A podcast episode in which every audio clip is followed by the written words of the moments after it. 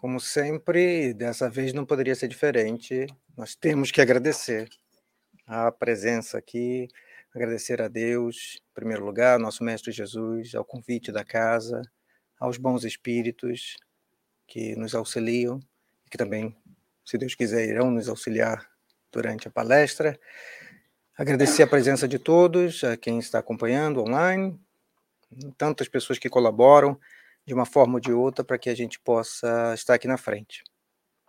E essa noite, como sempre, estamos aqui para uh, servir como embaixador pra, sobre esse tema. Não para trazer nenhuma, nenhuma coisa nossa, mas para trazer o que entendemos sobre esta passagem e sobre como o Espiritismo entende, desculpa, e vê esta passagem. Em tudo dai graças, como foi a parte da leitura, está em, na carta de Paulo, epístola, 1 Tessalonicenses 5,18. E muitas vezes a gente dá graça, agradece, né? e a gente sempre associa isso a algo que a gente recebe. E para dar uma ideia boa do que a gente recebe, e às vezes a gente nem tem tanto conhecimento assim, ou a gente dá tanta importância, mas muitas vezes a gente recebe algo que é muito valioso. No caso das epístolas, principalmente essa e tantas outras, que Paulo escreveu, elas não foram diretamente enviadas a nós, elas, nesse caso aqui, foi a comunidade lá é, de os Tessalonicenses, uma igreja que ele tinha fundado, até uma, uma sequência e que essa passagem está em Atos 17, mas a gente pode ter uma ideia. Alguns estudiosos procuraram ver quanto custou a Paulo essas epístolas. E uma famosa, a primeira carta aos Coríntios, aquela que diz assim: Ainda que eu falasse a língua dos homens, todas as línguas dos homens. Todo mundo sabe o resto, né? E é muito difícil a gente conseguir dar exato valor a essas cartas na época e trazer para hoje quanto seria o nosso nosso dinheiro aqui, né? Mas algo nos ajuda que esses estudiosos conseguiram é, estimar mais ou menos quanto seria para a gente ter ideia de quanto essas cartas são valiosas, tirando, obviamente, pelo seu conteúdo. Né? Mas a gente vai ter uma ideia de quanto Paulo colocou ali. Então, naquela época, essa aqui, de 1 Tessalonicenses, foi escrita ali por volta do ano 48, 47, né, da nossa era. E naquela época, o papiro, que era onde se escrevia, era muito caro. Né? Ah, Para vocês terem uma ideia, uma folha de papiro, desse tamanho assim que nós usamos hoje do papel, custava por volta de cinco, às vezes seis denários.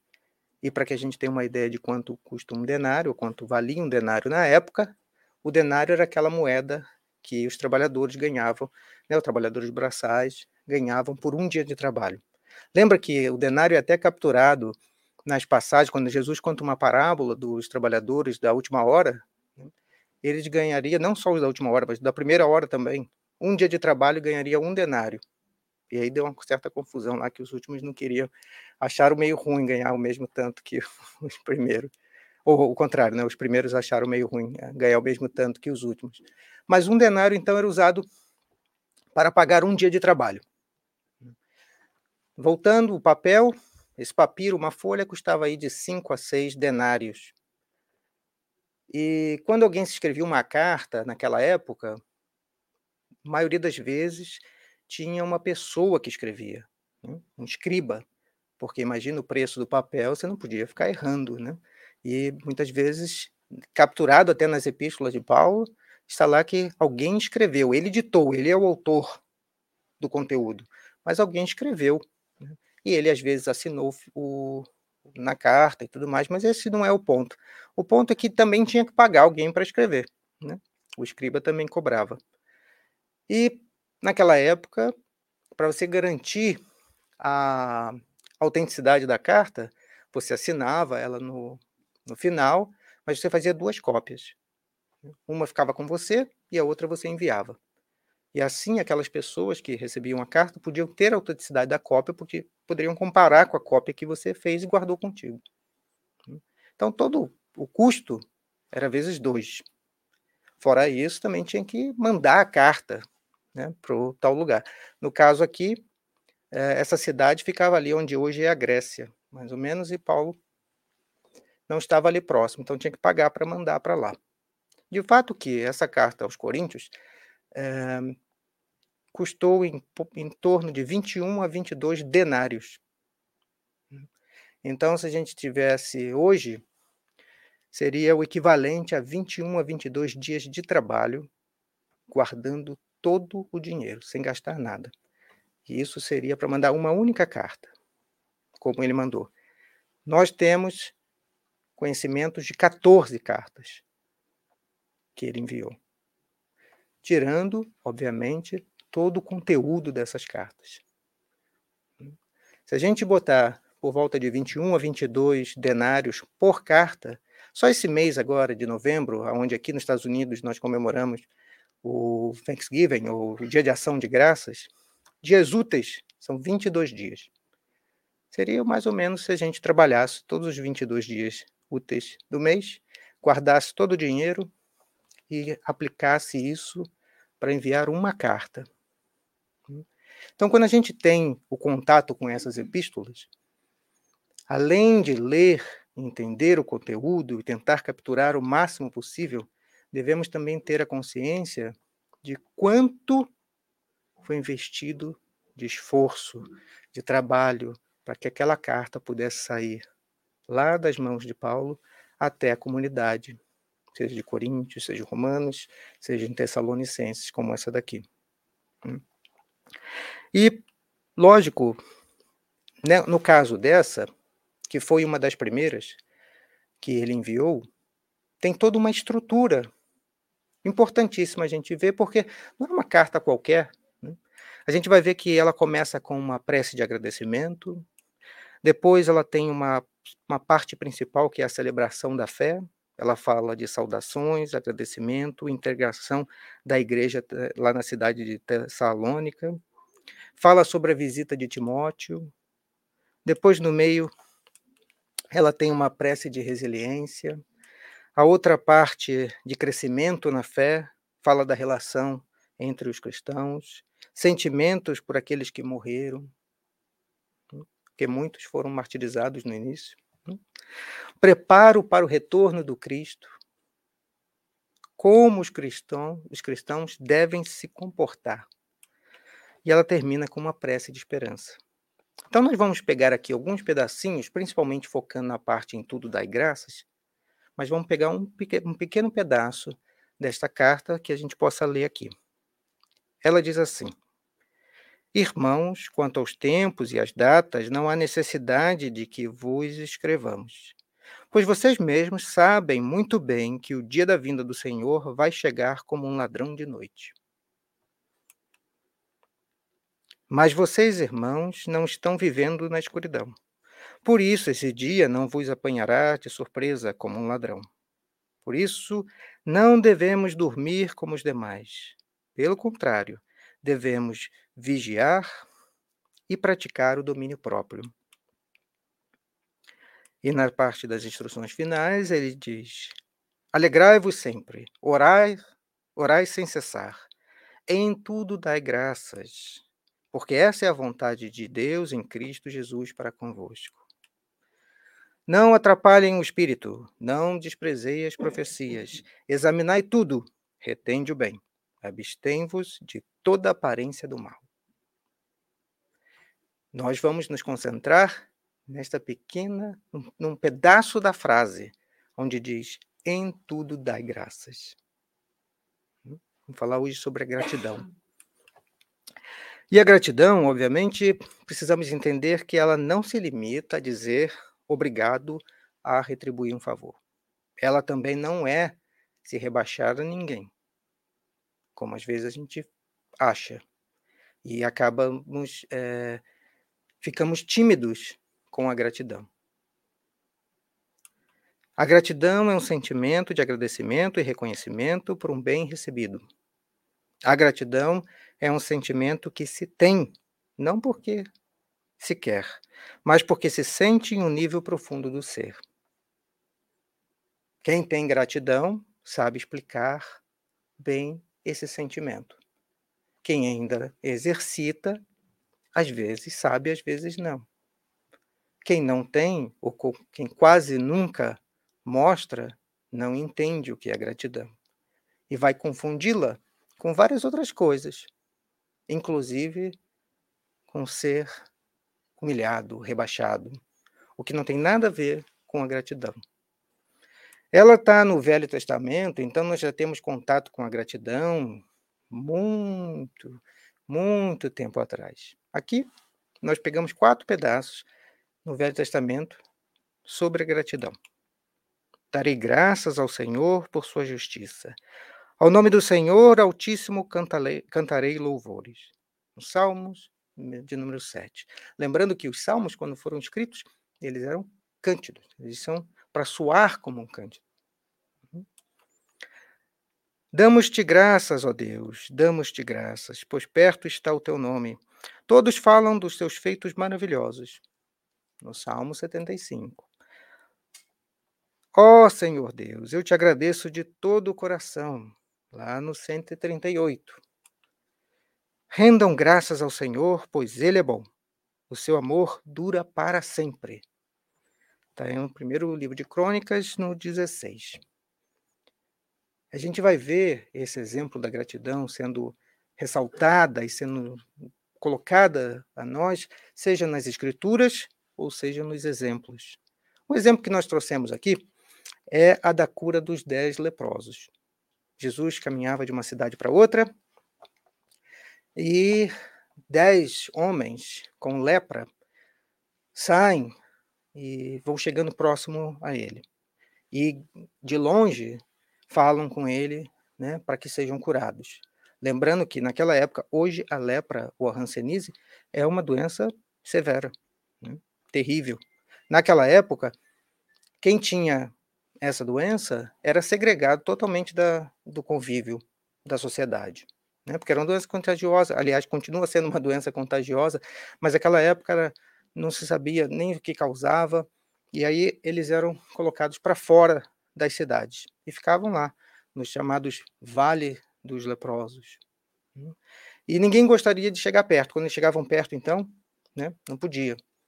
E aí Jesus, então, com esses dez homens, cura esses dez, e falam com eles que eles fossem até o, o sacerdote para poder, é, ao, ao sinédrio, para poder mostrar que estavam limpos e poderem voltar às cidades, ao convívio do, de todos, que era assim que a lei mandava.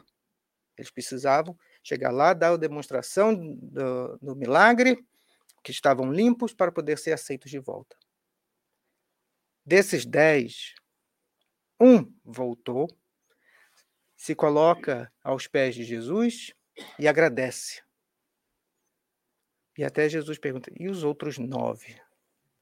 Hum. Dois, quase dois mil anos se passaram. Talvez hoje nós estivéssemos com essa mesma razão. De dez, um volta. Um tem o sentimento de gratidão os outros seguem. E é importante que a gente é, se policie para que a gente esteja nesse, nesse, nesse grupo que volta, que está ali para dar a gratidão, para ter a gratidão.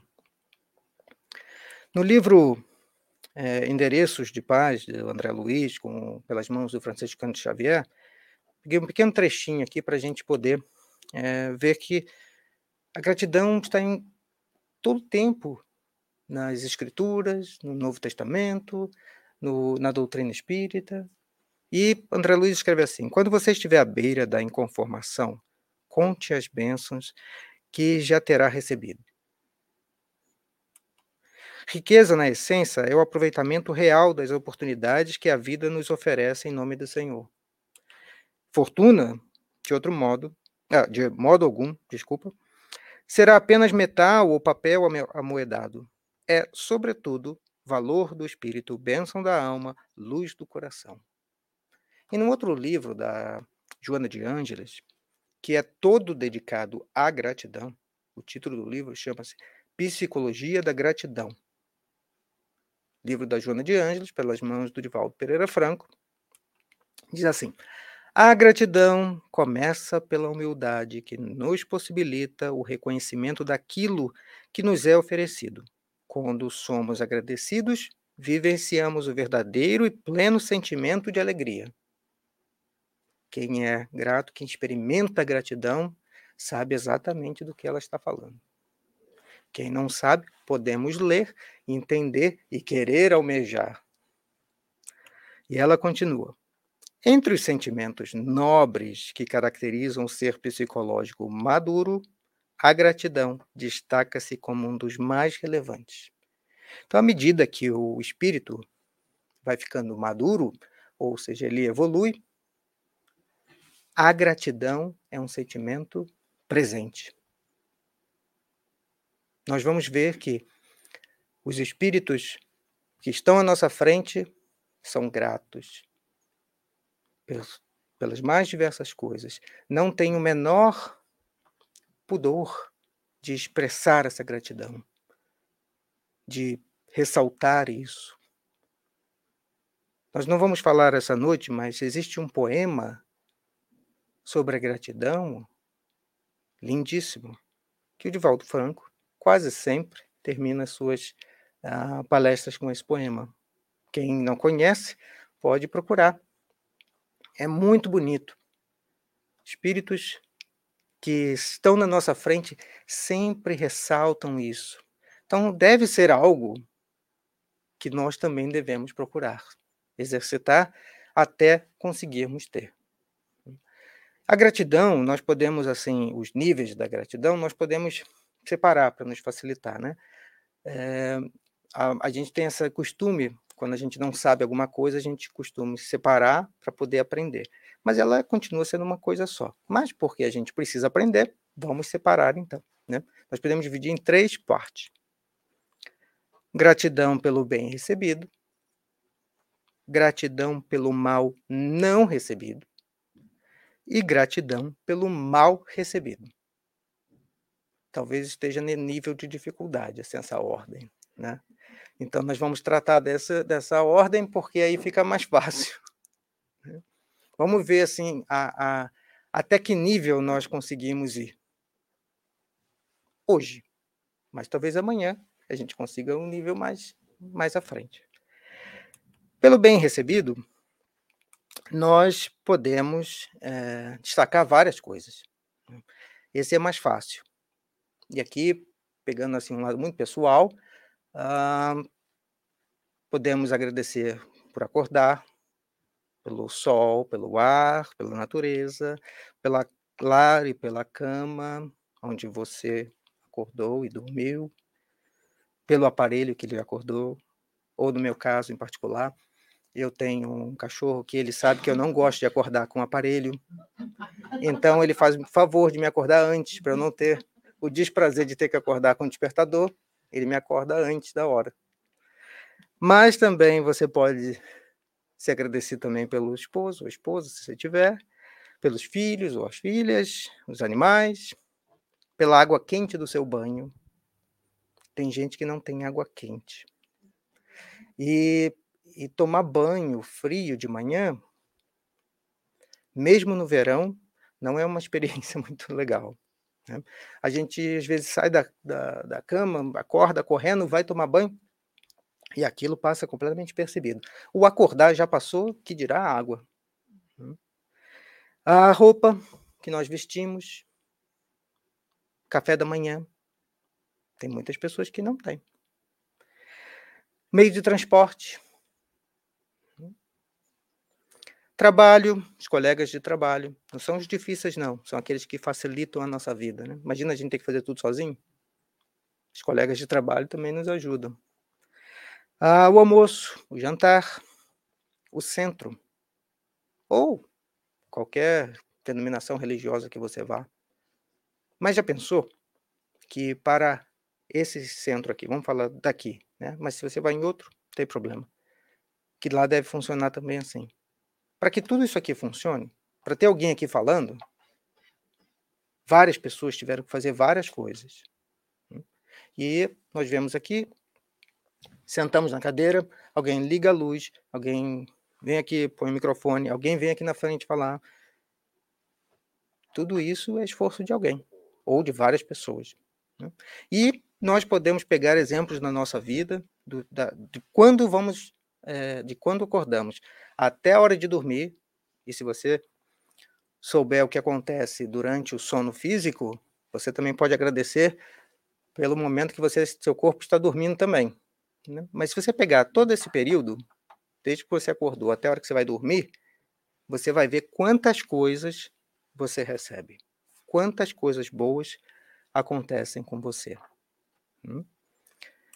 E no Evangelho segundo o Espiritismo, lá na parte da pedir e obtereis, né, nos preces, uh, Kardec fala assim: não se deve considerar como sucessos ditosos apenas o que seja de grande importância. Muitas vezes, coisas aparentemente insignificantes são as que mais influenciam nosso destino. O homem facilmente esquece o bem para dar, para de preferência lembrar-se do que o aflige. Se registrássemos dia a dia os benefícios de que somos objeto, sem o havermos pedido, ficaríamos com frequência espantados de termos recebidos tantos e tantos que se nos varreram da memória, e nós sentiríamos humilhados com a nossa ingratidão.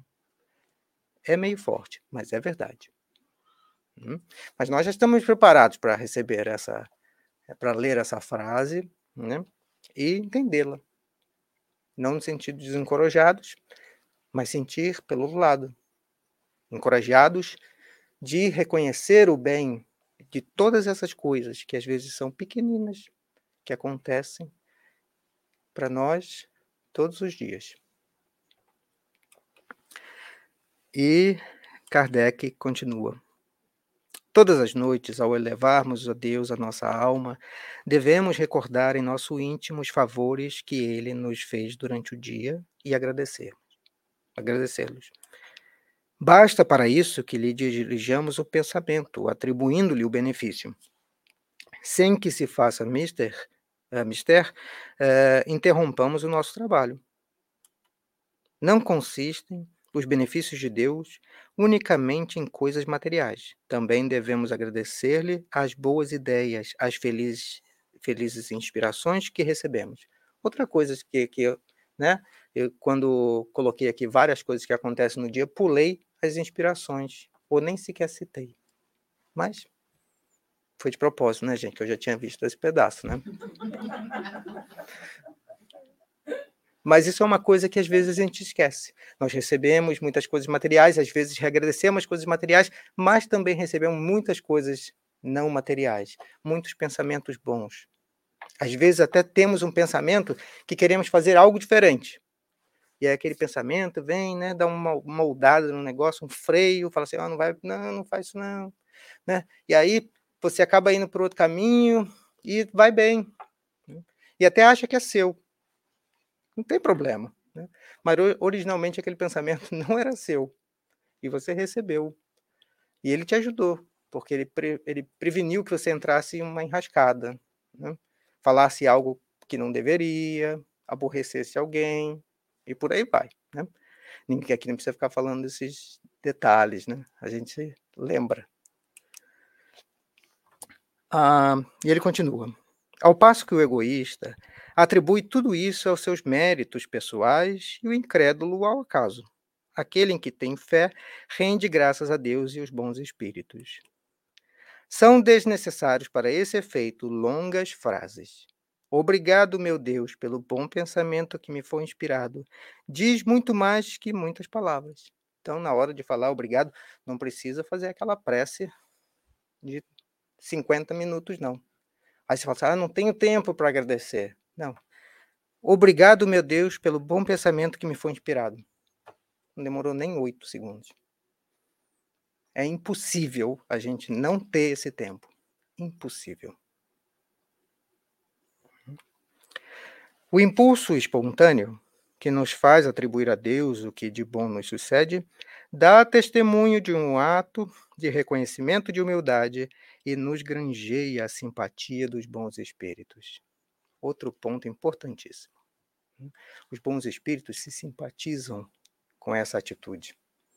Além de você estar sendo grato, está sendo, recebendo é, os benefícios de ser grato, os bons ainda simpatizam com isso. Então, não, é, é, é uma situação ótima. Não tem o que errar.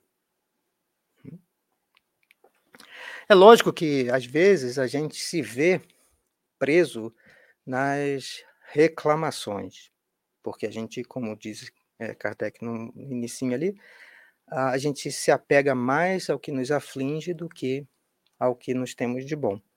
E aqui eu trouxe um pequeno é, é, desenho, né, e a gente vai tentar adivinhar qual é a janela ali das reclamações e dos agradecimentos. É lógico que isso é uma brincadeira, né, gente?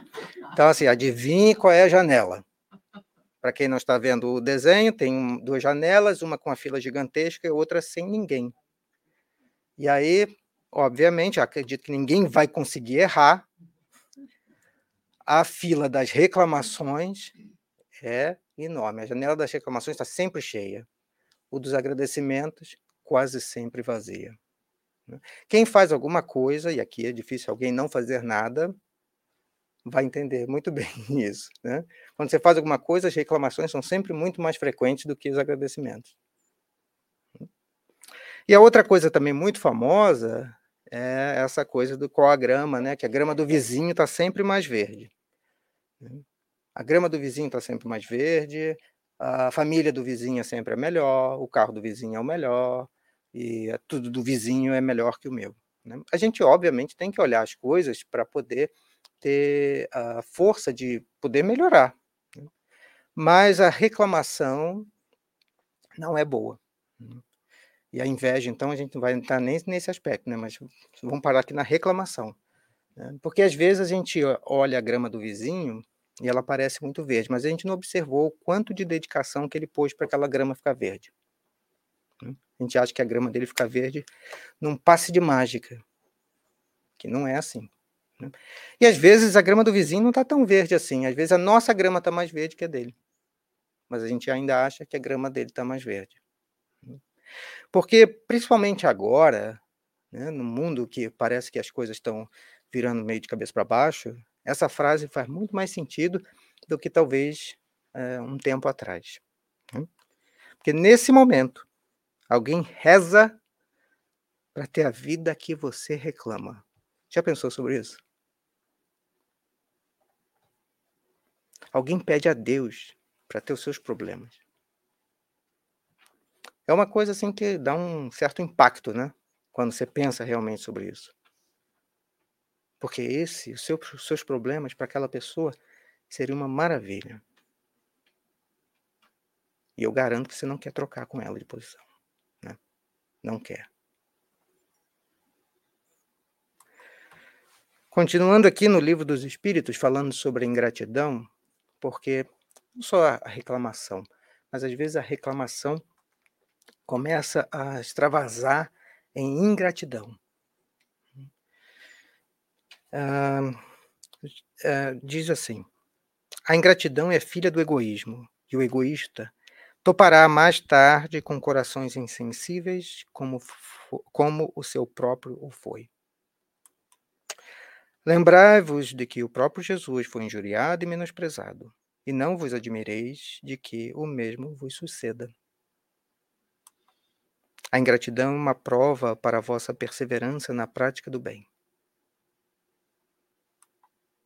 O homem de coração se sente sempre feliz pelo bem que faz, Sabe que, se esse bem for esquecido nesta vida, será lembrado em outra, e que o ingrato se envergonhará e terá remorsos da sua ingratidão. Isso é uma coisa muito séria. Né? Não sobre o que o ingrato vai passar. É muito séria se o ingrato for eu.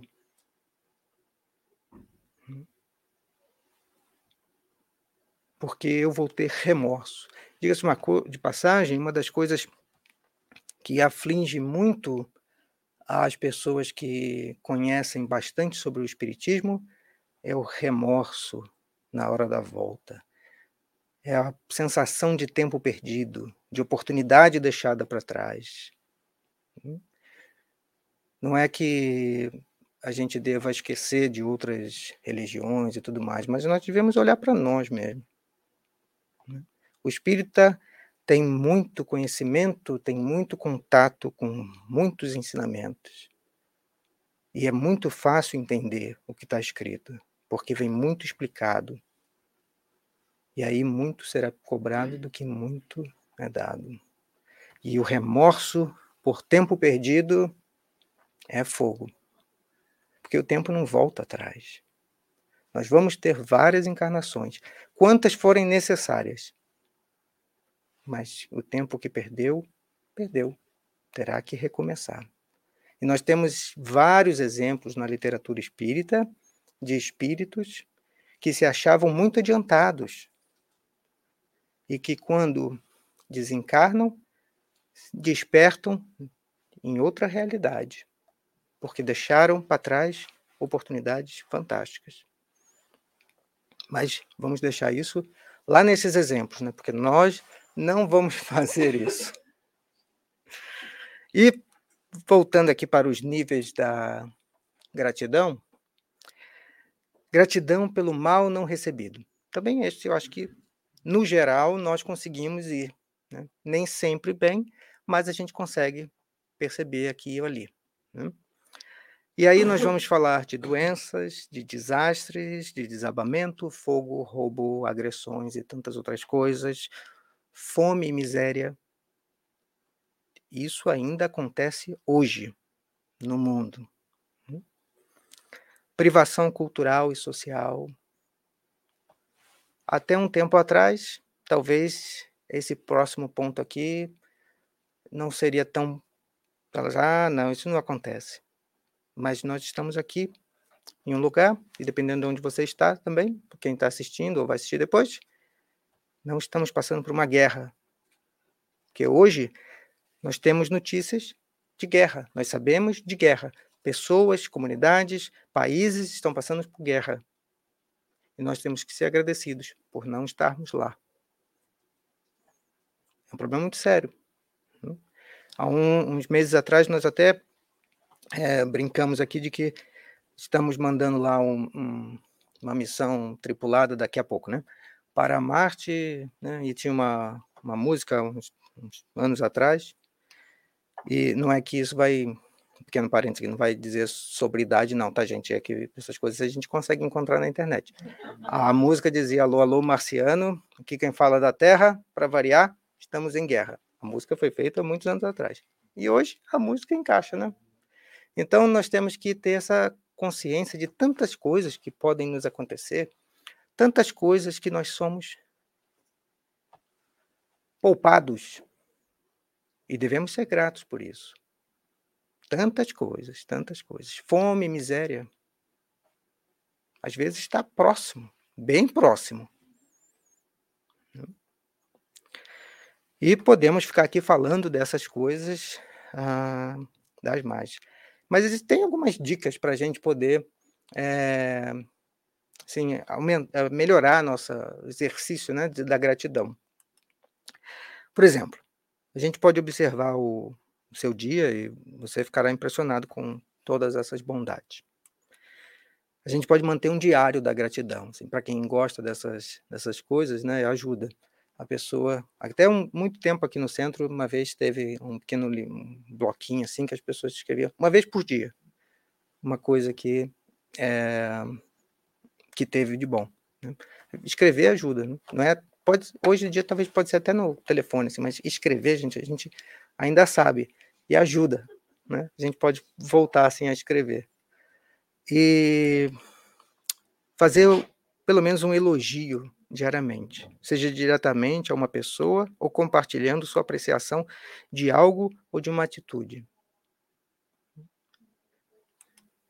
Quando você encontrar uma situação ruim, pergunte o que eu posso aprender. Prometa não reclamar ou criticar por um dia e depois por uma semana. Se você escorregar, continue em frente. Observe quanta energia você estará gastando em pensamentos negativos. Me lembro que há uns anos atrás, numa, teve um encontro ah, que foi distribuído uma, uma pulseirinha daquelas assim de bracelete, né? E aí, se eu não me engano, não me engano, era assim, você botava num braço. E aí, se você reclamasse, você trocava o bracelete e botava no outro braço, né? para te lembrar que você reclamou. Aí, se passasse um dia, você voltava para aquele braço, né? E aí, você ficava, toda vez que você reclamasse, você botava no braço, num braço. Aí, passou, voltava para cá. E aí, lógico, né, que você ficava nesse ping-pong, né? De põe para o braço, põe para o outro braço, põe para braço. Mas o, o, o objetivo disso era te lembrar com algo físico de que você deveria parar de reclamar, né? parar de ficar criticando as coisas. Não é fingir que não vê, né? não é achar que o mundo é uma maravilha, que não tem problema nenhum, que nada precisa mudar, não é isso. Mas é que crítica é, nem sempre é construtiva. E é melhor a gente focar no que a gente pode mudar do que não pode mudar nos outros. A gente tem que saber o poder do elogio. O elogio não é a bajulação, mas o elogio tem muito poder. O... Isso não é uma coisa espírita, né? Diga-se passagem, várias é, pessoas hoje em dia reconhecem isso, conseguem ver isso. E é importante que a gente seja genuíno. Um elogio falso é fácil de detectar e vai prejudicar a sua confiabilidade. Não dê elogios em reverso. Tem até um exemplo aqui, né? Você joga bem para uma garota. Aqui, assim, elogio, ótimo, hein? Poxa vida. Um elogio, você dá uma, uma pedrinha de açúcar e logo em seguida uma de sal. Né? Seja mais específico possível no seu elogio. O vago, você diz, eu gosto da sala. No específico, você fala assim, eu gosto da decoração da sala, gosto da cor das paredes. Algo assim. Não ignore o elogio, da, o elogio é, dado a você. Isso é como devolver um presente, por vezes até uma falsa modéstia. Né. Então, se às vezes a gente está indo aqui aqui, vamos supor que a gente, naquele, naquela noite, a gente foi bem aqui, né? Falou bem, os espíritos, na verdade, ajudaram a beça, e aí a gente foi bem e tal. Aí no final alguém vem, né? A pessoa, poxa vida, às vezes a pessoa tá, venceu aquela barreira de poder falar, né? Ela fala assim, poxa vida, gostei do, daquele pedaço que você falou. Aí a pessoa que está aqui, que pode acontecer de ser assim, meio com medo do, do orgulho, de subir muito, né? Dá um corte, fala assim, não, não, vai, foi bem, assim, né? Poxa vida, a pessoa teve um trabalho danado, levantou da cadeira, criou coragem de falar com a pessoa, foi lá fazer um elogio, e a pessoa desdém do elogio da pessoa. Gente, pessoa absorve o elogio, fala muito obrigado, obrigado pelo incentivo, poxa vida, que bom que você gostou. Né? E aí não precisa subir no, no patamar ou subir no pódio, não. Né? Fica no chão junto com todo mundo, mas recebe o elogio da pessoa. Né? Sorria e diga obrigado quando receber um elogio. É importante essas coisas, né? porque a pessoa está praticando ser ter gratidão. E aí, se ela está praticando, isso aí não faz parte dela. E aí, ela, primeira vez que ela consegue ali ter aquela coisa, já ganha logo um balde de água fria. Não dá, né? E lógico, quando a gente passar agora para o terceiro nível da gratidão, pelo mal recebido, agora fica bem mais difícil, né? Mas às vezes a gente consegue dar uma exercitada quando as coisas não são tão fortes, né? Ah, a gente vai ver que no Sermão do Monte, Jesus fala sobre os bem-aventurados, né? E um deles são os aflitos que ele fala que eles serão consolados. Mas Jesus e nem o Espiritismo fazem apologia ao sofrimento. Nós não devemos procurar o, o sofrimento ou procurar as coisas que o mal né, pode acontecer de, de ter. E nós precisamos passar por isso. E se tiver que acontecer, saibamos passar e ser agradecidos.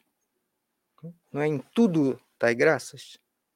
Esse era o, o que Paulo escreveu. E Paulo era muito letrado para poder escrever. Se ele fosse só pelas coisas boas ou pelas coisas ruins que não aconteceu, ele faria questão de escrever lá. Lembra que a carta custava um, um bom esforço dele.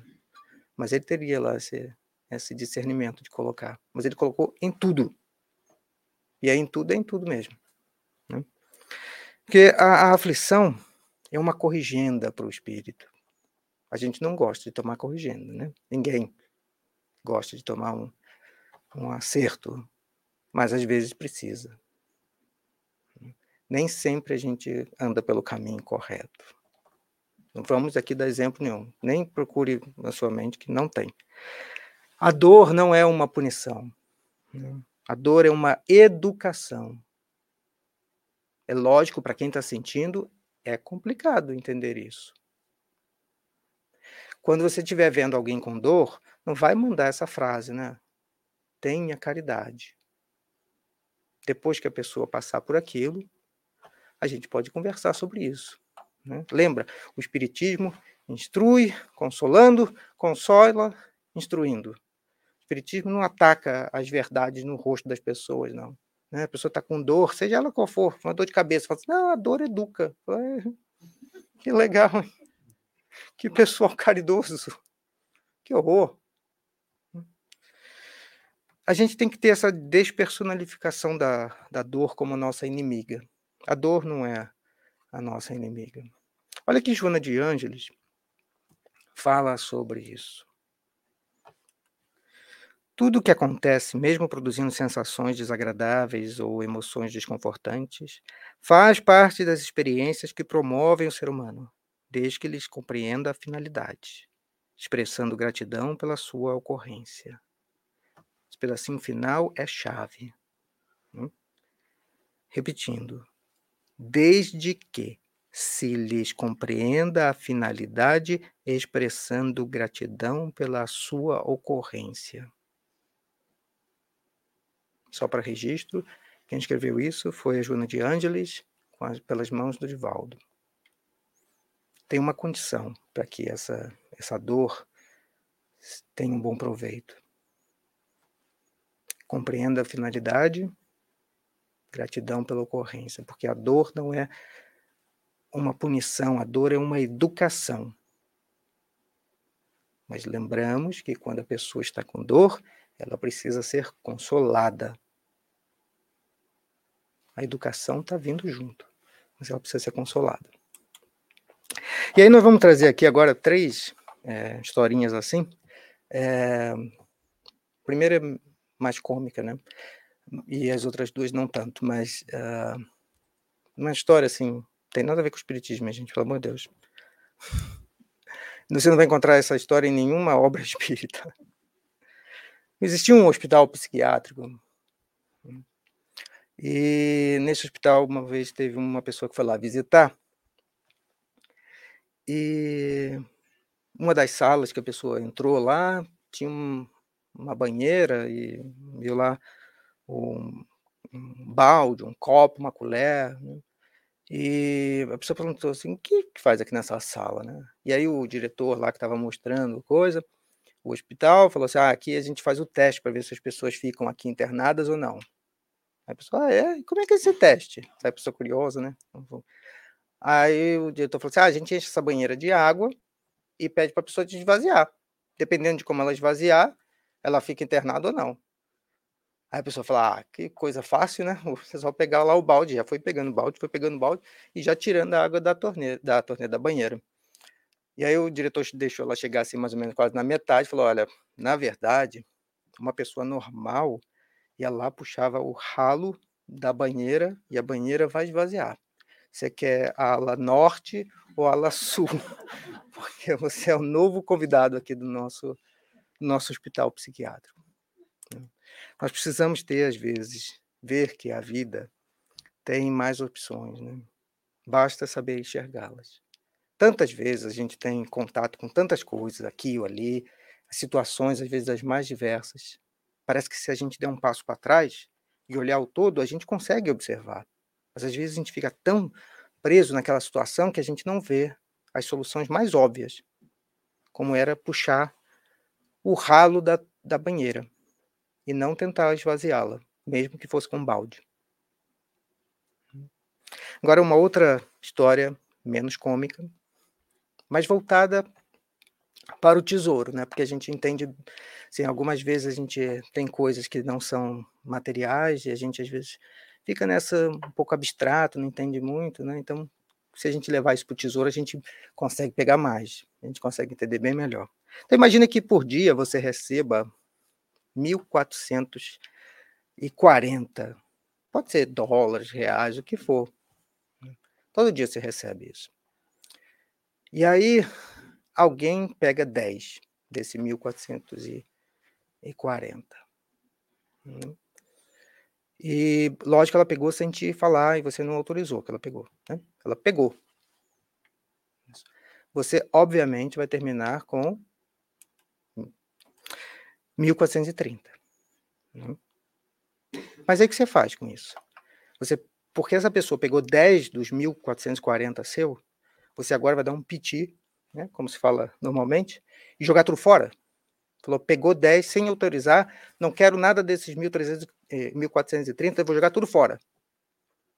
Fiquei tão bravo e pronto.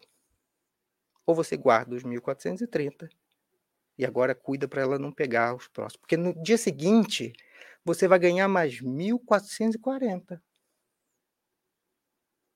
E às vezes a gente fica tão bravo que a gente joga fora os 1430 daquele dia que sobrou e joga fora os 1440 do dia seguinte. Lógico que a gente não está falando de moeda. Né?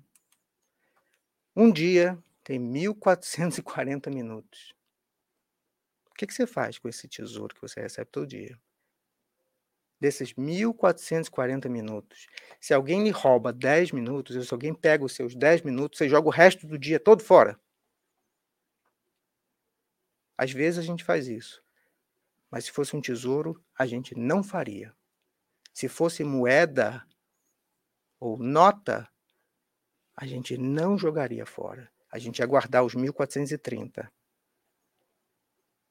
Que pensar então jogar fora os próximos 1440 e eu ganhar no dia seguinte. Mas às vezes, por causa de 10 minutos que alguém nos toma, nós jogamos fora os 1430, os 1440, os próximos 1440 e por aí vai. Vamos jogando fora. E agora um pouco mais sério, né? A historinha. Uma semente de laranja. Pode ser de qualquer vegetal, mas laranja é um bom exemplo. Essa semente está ali numa laranja, né? Tá úmido, docinho, tudo mais. Alguém agora corta essa laranja, pega essa semente e planta ela na terra.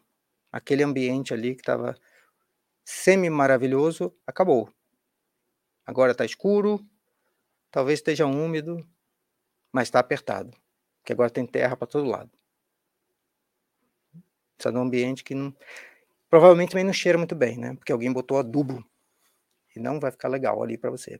Você até traz um pouco de, de alimento com você, né? Semente tem alimento para o início, porque agora você tem que expandir a sua parte sua ali, começar as suas células a dividir, você vai ter que começar a formar uma raiz, porque eventualmente vai faltar alimento. Você vai ter que ir atrás. Água também.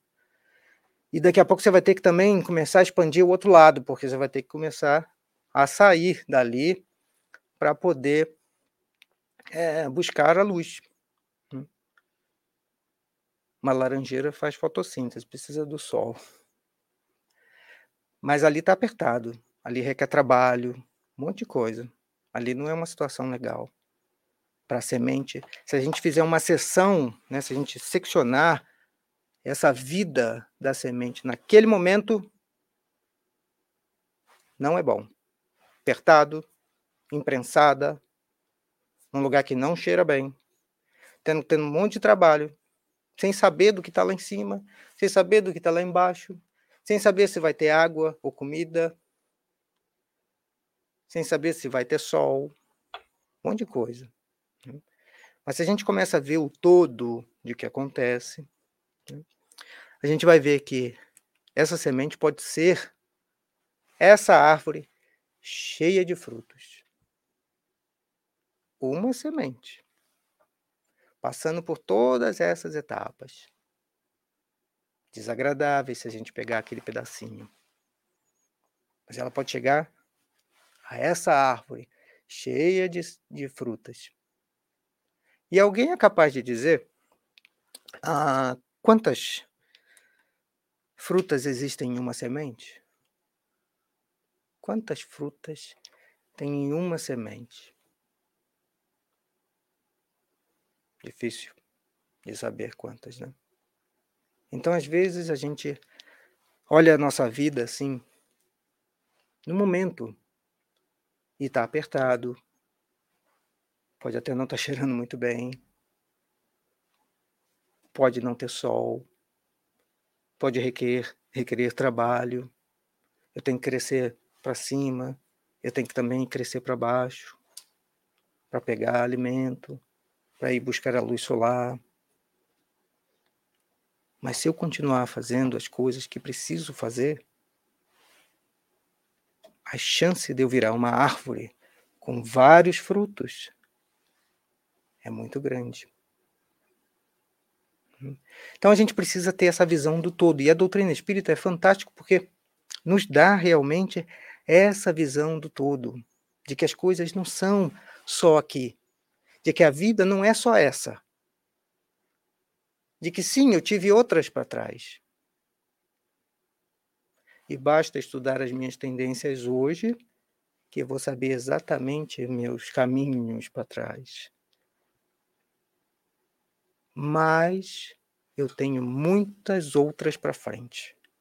Quantas? quantas forem necessárias. O Espiritismo dá esse conhecimento de que a vida essa oportunidade de viver, morrer, renascer, morrer, viver, aprender, evoluir, e estamos nesse ciclo até chegarmos à perfeição. esquecemos temporariamente do que passamos. Tem um propósito, tem um porquê de que esquecemos. Não é à toa. Mas o nosso futuro é brilhante. Nós vamos dar muitos frutos. Mas temos que trabalhar. Temos que entender. E a doutrina espírita dá, além do conhecimento, o consolo necessário. Aqui nesse período, nesse pedaço do Evangelho, Santo Agostinho traz ah, parágrafos sobre a dor e o consolo. Muito bonito. Diz assim: Deus não dá prova superior às forças daquele que a pede. Só permite as que podem ser cumpridas. Se tal não sucede, não é que lhe falte possibilidade, falta a vontade. Fazer uma pequena pausa. Isso é um, um, um dito né, popular é que o frio é de acordo com o cobertor. Deus não dá, não põe fardo pesado em ombros leves. Todo, todo mundo é meio exagero, mas muitas pessoas já escutou isso quando era criança, né? Em algum momento, ou talvez quando foi adulto, talvez no passado, ou agora. Mas ele está dizendo aqui, e confirmando de que Deus não dá provas superiores às forças daquele que a pede. Hum? Aqui tem um conhecimento muito importante no Espiritismo. Nós não pedimos o sofrimento, não, tá, gente? Nós pedimos as oportunidades de crescimento. E baseado na nossa capacidade, as nossas forças, Deus nos apresenta essa possibilidade.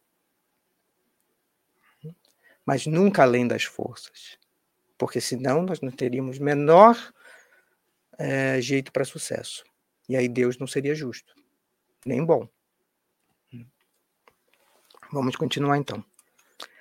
As provas rudes, ouve-me bem, são quase sempre indício de um fim de sofrimento e de um aperfeiçoamento do espírito, quando aceitas com o pensamento em Deus.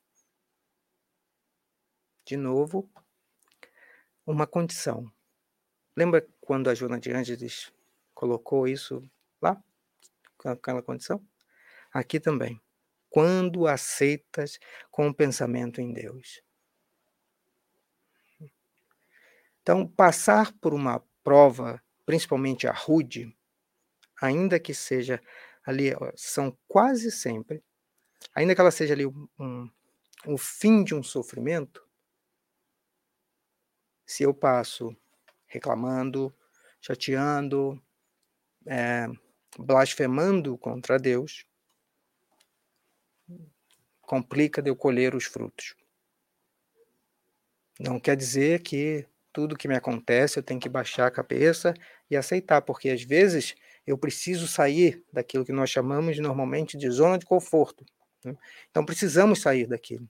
Mas existe uma diferença muito grande entre tentar resolver os nossos, o que acontece na nossa vida versus ficar reclamando. Né? E por fim, Santo Agostinho diz assim: Admirai a bondade de Deus que nunca fecha a porta ao arrependimento. Vem um dia em que, ao culpado, cansado de sofrer, com orgulho afinal abatido, Deus abre os braços para receber o filho pródigo que se lança aos pés. Um outro ponto-chave aqui nesse, nesse texto né, é essa coisa do, do orgulho abatido. Né? Vocês lembram da, da, da parábola do filho pródigo? Quando chegou lá, depois de ter gasto tudo, né? E ter lá passado uma vida lá não muito agradável, né? Eu, aqui botando um certo panos quente, né? Uma vida ruim mesmo, né? Que estava lá vivendo pior do que os empregados na casa do, do pai e tudo mais, comendo comida lá de, dos animais, né? Quando resolveu, como diz no normal, engolir o orgulho e voltar, né? ir lá falar com o pai, falar, ó, oh, errei. Né? No caso, o filho até pediu assim, ela falou, ah, nem precisa me recolher de volta como filho, não, eu eu topo ficar com os empregados, porque os empregados seus são mais bem tratados do que eu estava sendo tratado lá. Né? São, são uma vida melhor do que eu estava experimentando lá. Mas aí o pai recebe os filhos de braços abertos. E aí, às vezes, a gente não entende isso direito. Né? A gente, às vezes, não fala assim, ah, poxa vida, mas que pai bobo, o outro irmão, por exemplo, ficou meio bravo, né? Não gostou. Porque a gente não compreende o amor ainda. Quando a gente compreender o amor, a gente entende por que, que o pai abre os braços. Jesus até disse, né? Que o filho estava morto e reviveu. Então, a gente precisa é, ter essa, essa característica de agradecer. Seguir o que realmente Paulo nos fala. Em tudo dai graças. Se a gente já dá graça nas coisas boas que nos acontecem, ótimo. Se a gente consegue dar graça nas coisas, quando as coisas ruins não nos acontecem, muito bom. Mas a gente precisa da graça também quando algo ruim nos acontece. Não é simplesmente aquela coisa de, ah, meu Deus, né? Parece uma coisa meio, meio louca, né? Que a pessoa fala assim, meu Deus, tudo me acontece de ruim e eu tô aqui agradecendo. Mas é entender que essas coisas acontecem por um motivo. Que não é nada que aconteça sem que Deus permita. Espero que vocês tenham é, gostado e se divertido mesmo com as histórias que é, são mais ou menos engraçadas. Fiquem com Deus. Boa noite.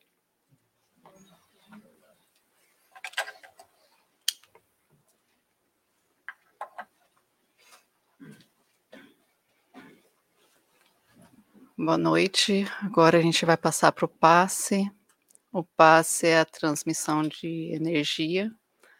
A pessoa que não quiser o passe avisa o passista